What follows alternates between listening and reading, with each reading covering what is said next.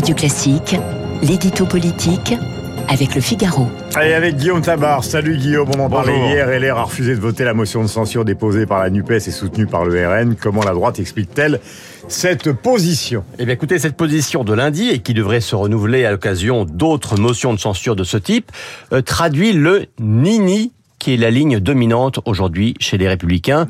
Ni soutien au gouvernement, ni soutien aux censures déposées par les deux extrêmes.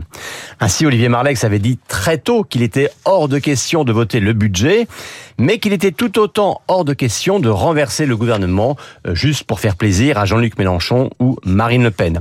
Alors la première position, pas de vote du budget, était logique politiquement, sauf à basculer dans une véritable stratégie d'alliance avec Emmanuel Macron. Et la seconde position, c'est-à-dire pas de soutien aux motions de censure, est compréhensible électoralement car qui dit censure dit dissolution, et qui dit dissolution, eh bien, dit risque de revenir encore moins nombreux qu'avant. Guillaume Tabar, est-ce que cette position peut évoluer et si oui, dans quel sens? Écoutez, en théorie, oui. Et en théorie, toujours, selon deux directions opposées. Euh, soit dans le sens d'un soutien négocié et assumé avec le gouvernement. C'est ce que proposait Nicolas Sarkozy lors des législatives et c'est ce qu'a encore suggéré l'ancien chef de l'État ce week-end dans le JDD. Euh, soit l'inverse, dans le sens d'une motion de censure. Alors, non pas que LR finalement voter un texte déposé par la gauche ou les RN, mais dans celui du dépôt de sa propre motion de censure. Et là, ça changerait tout, puisque dans ce scénario, et dans ce scénario seulement, euh, toutes, les toutes les oppositions se disent prêtes à voter ensemble.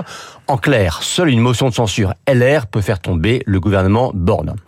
Or, l'hypothèse qui n'a pas été retenue pour le budget n'est pas exclue pour les suites. Euh, Olivier Marlex l'avait déjà évoqué lorsque le gouvernement menaçait de réformer les retraites par un abonnement au PLFSS.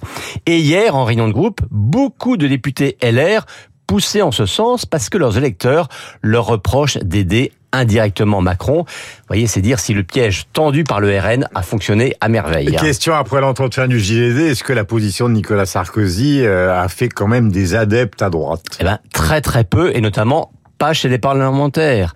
Et pour une raison simple, c'est que ceux qui soutiennent l'idée d'une alliance avec Macron, eh bien, sont déjà passés à Renaissance. Euh, c'est le cas, par exemple, hein, d'Éric ou de Constance Le Grip. Mais les élus, cadres ou militants qui, eux, sont restés à LR, défendent au contraire une, opposition claire, voire dure, envers le chef de l'État. Et dans la bataille entre Éric Ciotti et Bruno Retailleau, et même avec euh, Aurélien Pradier, euh, c'est à celui qui, pour se faire élire, sera le plus ferme contre Macron. Et certains, et c'est le cas par exemple de Retailleau, poussent carrément à une rupture franche avec Sarkozy.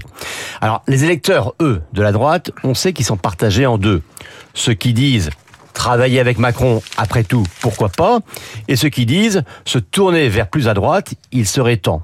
Vous voyez, d'ici là, le ni ni ni soutien ni censure risque encore d'être la position qui préserve à minima l'unité de LR. Et ce soir sur France 2, donc euh, émission du président de la République, peut-il encore relancer son quinquennat? C'est la question euh, qui est posée par le Figaro ce matin.